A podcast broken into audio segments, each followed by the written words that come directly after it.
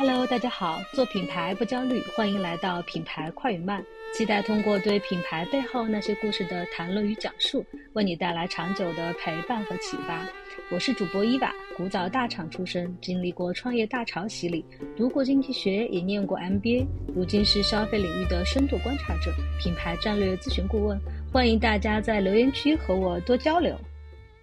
今天我们要讲一个慢品牌，就是东方树叶。看过我之前文章的朋友可能都知道，在国货里，农夫山泉是我非常喜欢的一个品牌。我曾经 想写一个系列，叫做《了不起的国货》，可惜只写了第一篇就没继续了。这第一篇也就唯一的一篇，就是农夫山泉，名字叫做《诗意与匪气》。感兴趣的朋友可以去我的公众号看。今天我们不讲农夫山泉，就讲农夫山泉旗下的无糖茶品牌东方树叶。东方树叶是一个典型的慢品牌，虽然这几年它也走上了快车道。其实东方树叶早在二零一一年就已经出现在了市场上，但是它曾经被 评为最难喝的饮料，过去一直都在一个相对来说比较小众的市场里面，直到近几年才开始火爆起来。如今在中国市场销售的每两瓶无糖茶中就有一瓶是东方树叶。就在八月二十九号晚上，农夫山泉公布了二零二三年上半年的业绩。农夫山泉整个公司的营收是两百零四点六二亿元，其中呢，茶饮料板块，茶饮料板块主要包括的就是东方树叶和茶派，营收高达五十二点八六亿，同比增长了百分之五十九点八。公司整体较去年同期是增长了百分之二十三。茶饮板块的增长是比整体的增长是要高非常多的，所以现在可以说茶饮料已经成为了农夫山泉的第二增长曲线和新的利润来源。虽然农夫山泉没有透露东方树叶的具体数据，但是据外部的数据显示，过去的十二个月，东方树叶同比增长了百分之一百一十四，增速超过了即饮茶行业整体增速的九倍以上。东方树叶连同茶派贡献了整个即饮茶市场超过六成的增量，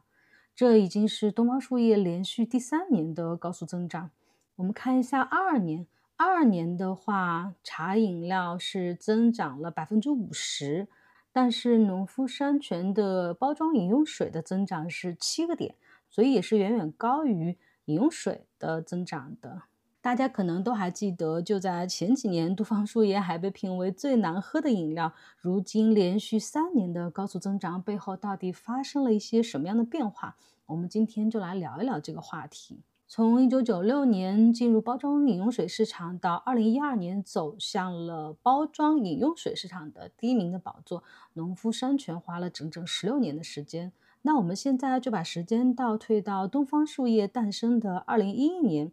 在经历了与娃哈哈、康师傅等巨头的数字水战之后，农夫山泉基本上已经坐上了包装饮水第一的位子上。提到东方树叶的诞生，我们必须把它放到这个赛道里面，也就是即饮茶赛道。我们先来看一下即饮茶赛道的一个发展。那么提到即饮茶的发展，我们不得不提到的一个名字就是康师傅冰红茶。那康师傅冰红茶是怎么来的呢？在九十年代以前，可以说是碳酸饮料几乎占据了整个的饮料市场。我们儿时的记忆就是汽水嘛，那那些汽水肯定都是碳酸饮料。当时有一个品牌叫做旭日升，八零后可能会对这个品牌有印象啊，就是当时的一个非常火的一个歌星叫做罗中旭，他做的这个广告叫做旭日升冰茶，创新性的在碳酸饮料中加入了茶粉，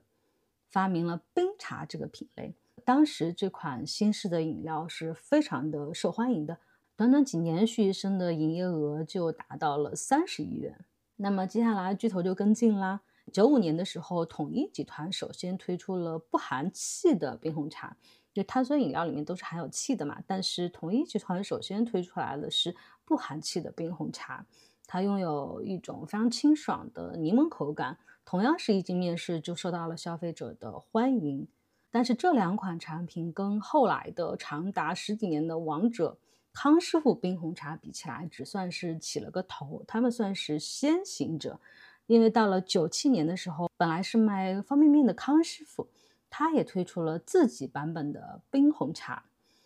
虽然晚了一点，但是有了前人的经验的验证，前面的旭日升和统一冰红茶已经验证了这确实是一个好的赛道，所以康师傅就也推出了自己的冰红茶。那么康师傅比统一和旭日升有的优势是什么呢？就是他在九六年成功的登陆了港股上市，获得了资本的加持。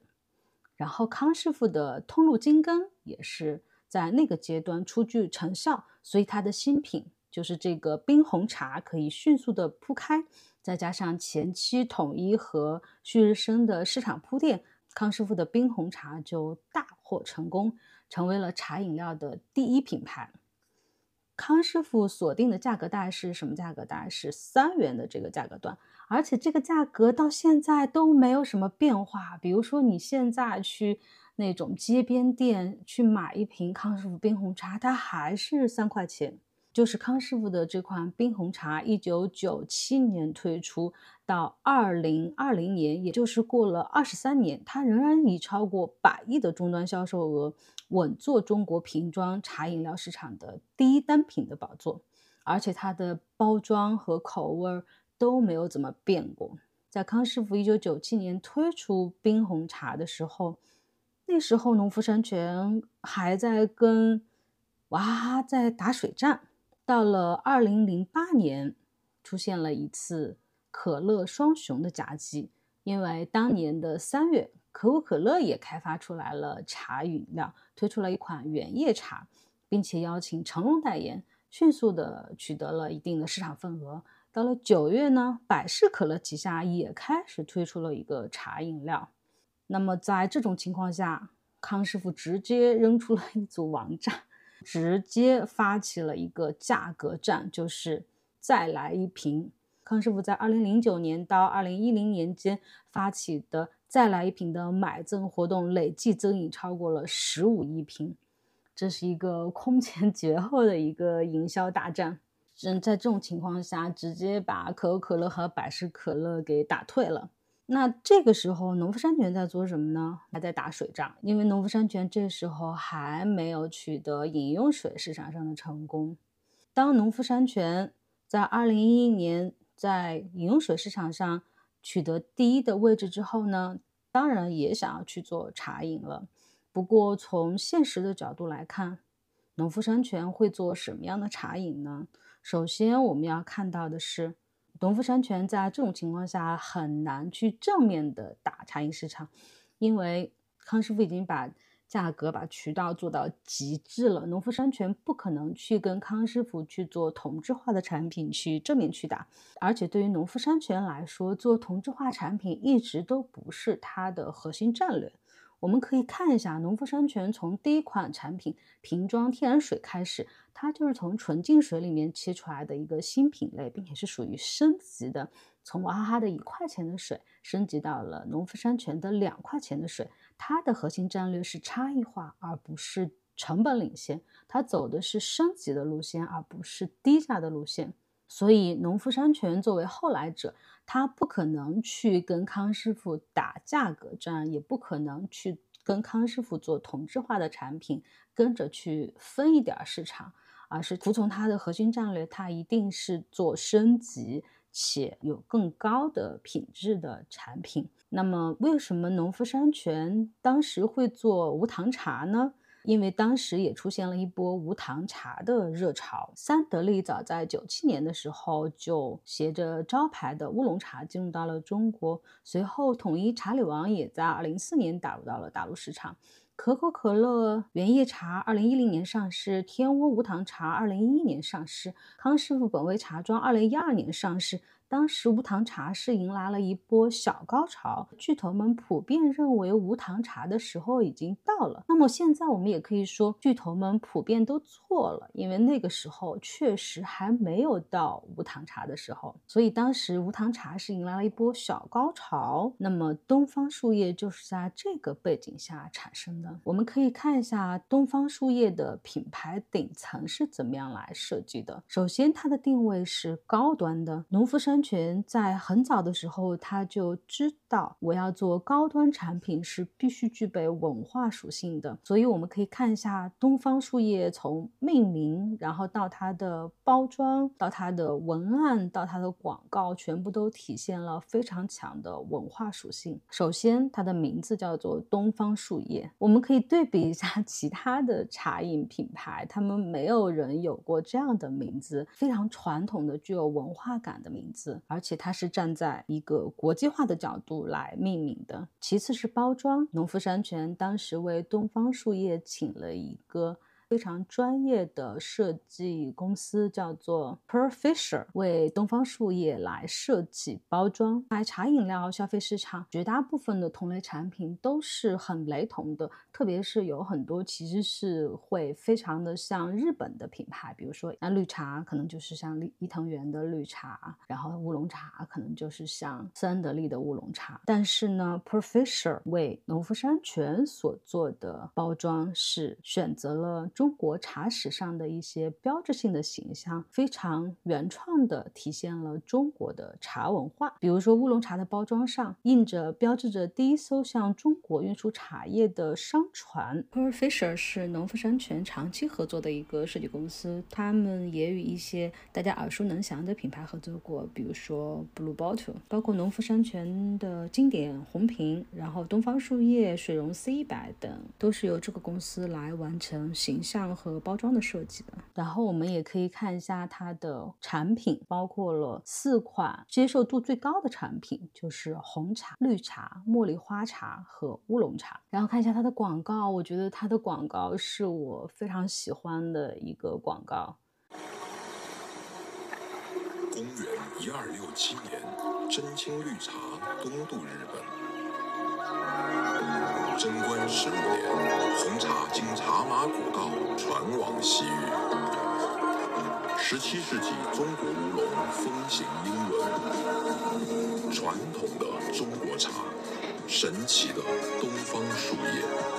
农夫山泉出品。呃，那么除了在品牌层面，我们也可以看一下产品层面。农夫山泉强调东方树叶的水用的是农夫山泉。非常适合于泡茶，这个概念其实我们中国人都能接受的，就是在传统文化中，山泉适宜于泡茶，是一个非常容易被接受的概念。然后，嗯，农夫山泉引进了无菌生产线，让茶的风味可以更好的保留，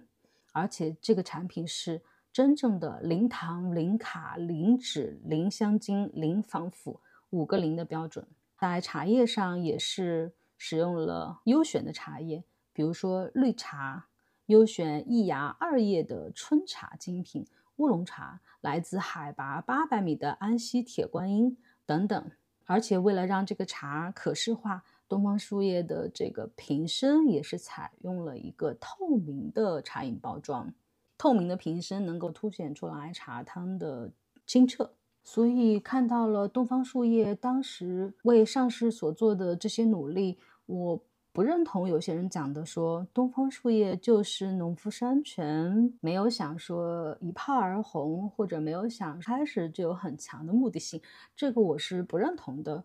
一炮而红肯定是最好的，不存在刻意说要做一个当时不看好的市场。我觉得是在这种巨头身上是不会存在这种问题的，只能说当时农夫山泉一定是认为无糖茶的市场是好的，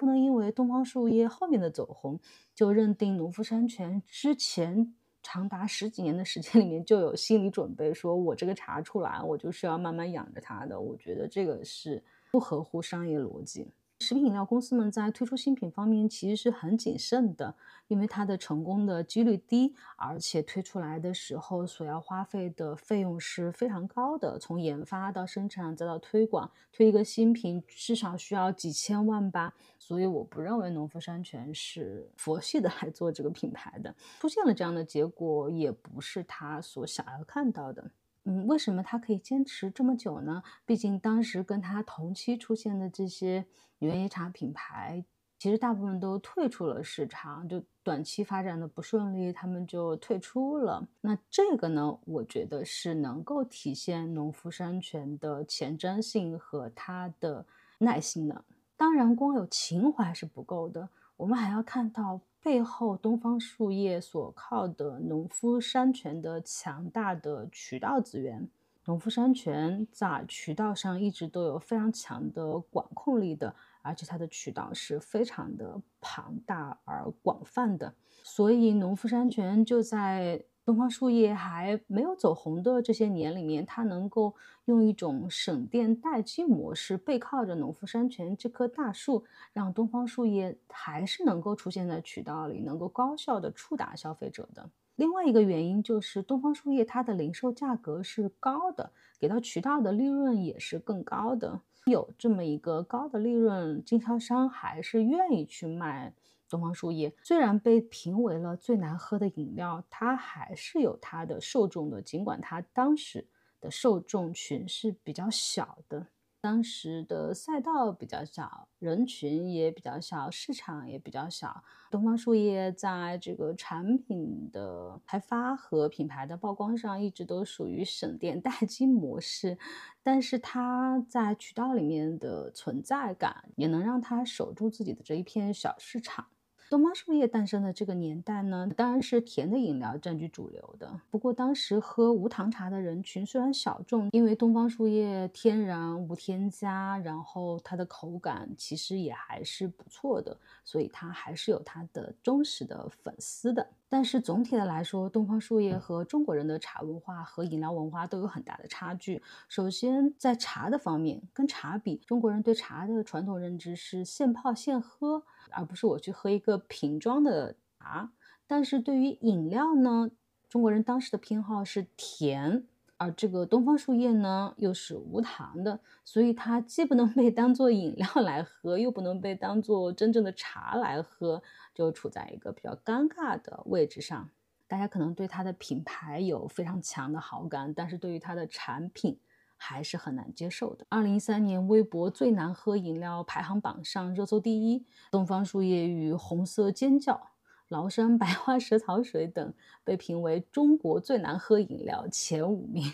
那么变化是在什么时候发生的呢？二零一五年之后。二零一五年不能说是一个转折，而是一个各种要素逐渐的开始叠加产生作用的一个开端。二零一五年，统一推出来了一款产品，叫做小明同学，它是一款果味的冷泡茶。一六年呢，农夫山泉就推出了低糖的茶派，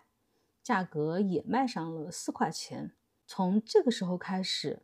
即饮茶的赛道上就出现了消费升级。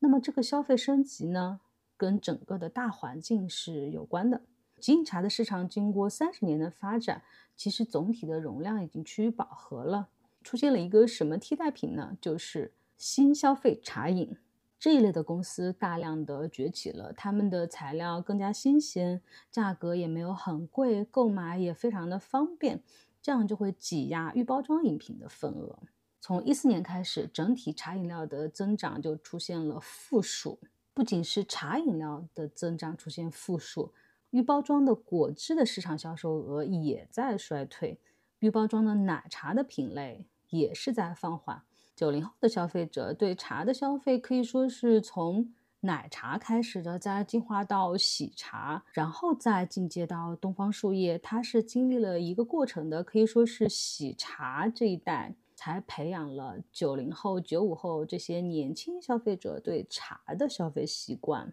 我刚才讲了，是各种原因叠加在一起产生的一个结果。第一个消费升级的发生是跟新兴消费者有关的。升级的方向是什么呢？一个方向就是无糖。无糖的概念其实是经历了一个过程的，从最开始的含糖的调制茶，到接下来的代糖的调制茶，然后到真正的无糖无添加的三个阶段，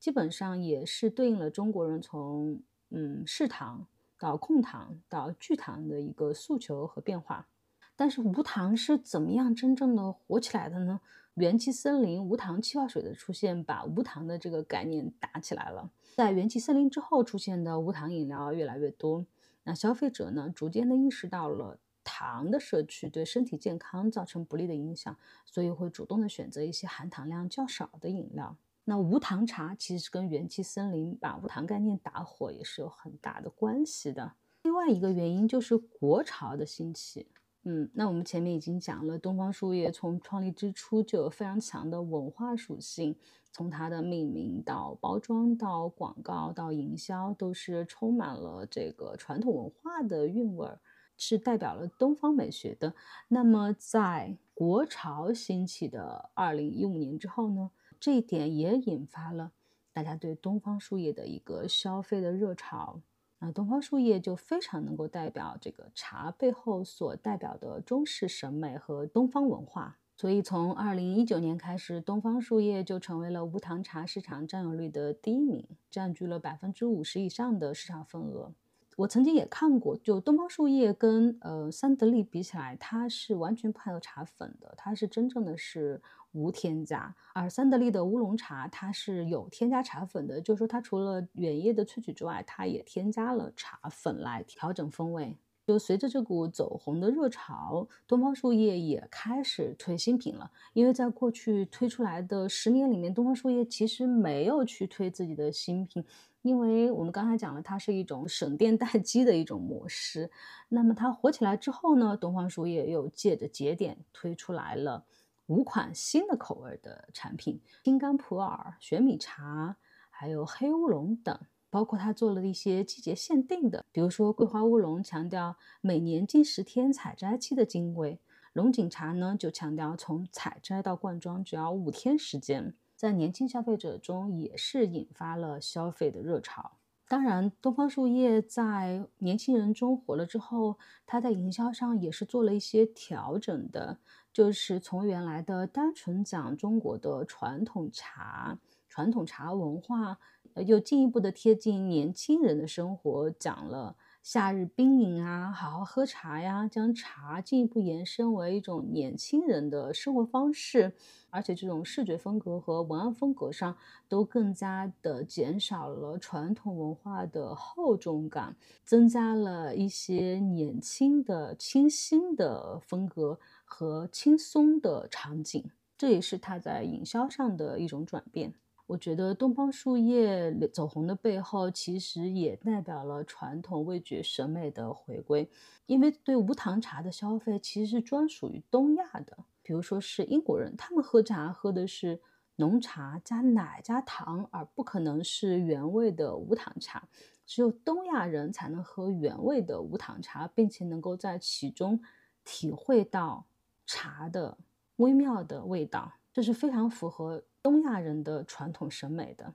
比如说，中国人要吃的甜食就是不甜的，欧美人对于甜食的要求就是非常甜。如果你在欧洲，你看他们的甜品都是很甜的。但是在过去的年代，在我们的文化还处于弱势地位的时候，我们所追捧的是欧美的代表先进生活方式的文化。当我们有了更多的文化自信之后，茶这种代表传统味觉审美会回归，不光是茶，可能中国的很多传统的风味儿也会回归。年轻人重新爱上喝茶，年轻人重新爱上中国的一些传统的风味儿。不过，对于年轻人来说，喝茶和文化的关系可能又有所不同了。呃，比如说喝一瓶东方树叶的茶。其实并不必追求所谓的仪式感，还有厚重的传统，因为我是非常方便的去喝一杯原叶茶，而且我能够从中感受到一些风味。但是我完全抛弃了所谓的仪式感，因为我就是一瓶即饮茶，我可以快速的、方便的喝到。就像可口可乐，它装的是美国精神，那么中国的茶文化是不是也装在东方树叶里呢？而且现在东方树叶摆脱了原来的这个太过于沉重的文化之后，它也可以跟当代年轻人的茶饮生活方式相融合。比如说，用东方树叶作为茶基底来调制饮品，这个在现在的短视频平台上，包括在小红书这样的平台上都是非常流行的。那么，东方树叶它就成为了一个符号。它真正的融入了年轻人的生活方式，不再是一个有距离的传统文化的代表。那么我们现在来回到东方树叶和无糖茶饮的未来。之前看到一个数据，就是在日本的茶饮料中，无糖茶饮是占据了百分之七十以上的市场份额，而我国的无糖茶饮的占比只有百分之五。如果作为同属东亚国家会具有类似的消费偏好的话，那么我国的无糖茶还是有很大的发展空间的。但是现在无糖茶市场其实还是很小的，还不到百亿的规模。而且现在无糖茶赛道上的玩家正在越来越多，包括这些新锐的饮料公司，比如说元气森林，是气泡水这个市场发展遇到天花板的时候。他也把第二曲线放在了茶上，巨头比如娃哈哈、康师傅、统一、可口可乐这些巨头都在做无糖茶，而新式茶饮的这些代表，比如说奈雪、喜茶、茶颜悦色等等，他们也都在进入即饮茶的这个赛道。所以这个赛道现在真的是很热，虽然小，但是大家都看到了发展前景，并且在饮料领域里面，其实这几年也没有什么，除了前几年元气森林的爆火引发的无糖气泡水这个新兴品类的兴起，在其他方面其实还是比较缺少有这种高速增长的品类的，所以大家现在都把目标放在了无糖茶上面。但是我是觉得东方树叶。是其他品牌所没有办法比的，就是从品牌的层面来说，农夫山泉布局的非常早，而且它很擅长于借助茶文化来为品牌背书。东方树叶所具备的文化属性是其他品牌远远不能够达到的。无糖茶市场在这一股热潮之下能不能继续发展呢？对于中国的品牌和消费者来说，这其实也只是茶饮料的一场新的变革的开始。而且在各个品牌的共同的努力下，无糖茶的这个市场会越来越大，而东方树叶，我觉得一定会越来越好。